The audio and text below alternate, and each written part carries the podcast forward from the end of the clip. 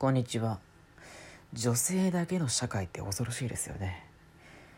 えー、その中でもですね僕が日本史を勉強していく中で恐ろしいなと思ったのが大奥なんですけれども皆さん大奥がなぜ作られたのかってご存知ですか？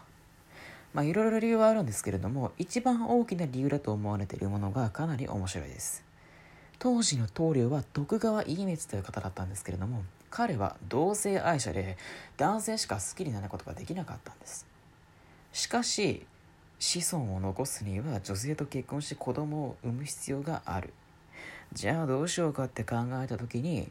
よし徳川家光さんが女性も好きになれるようにしようということで大奥が作られたそうです、えー、無事に徳川家光さんは女性を好きになることができました。しかし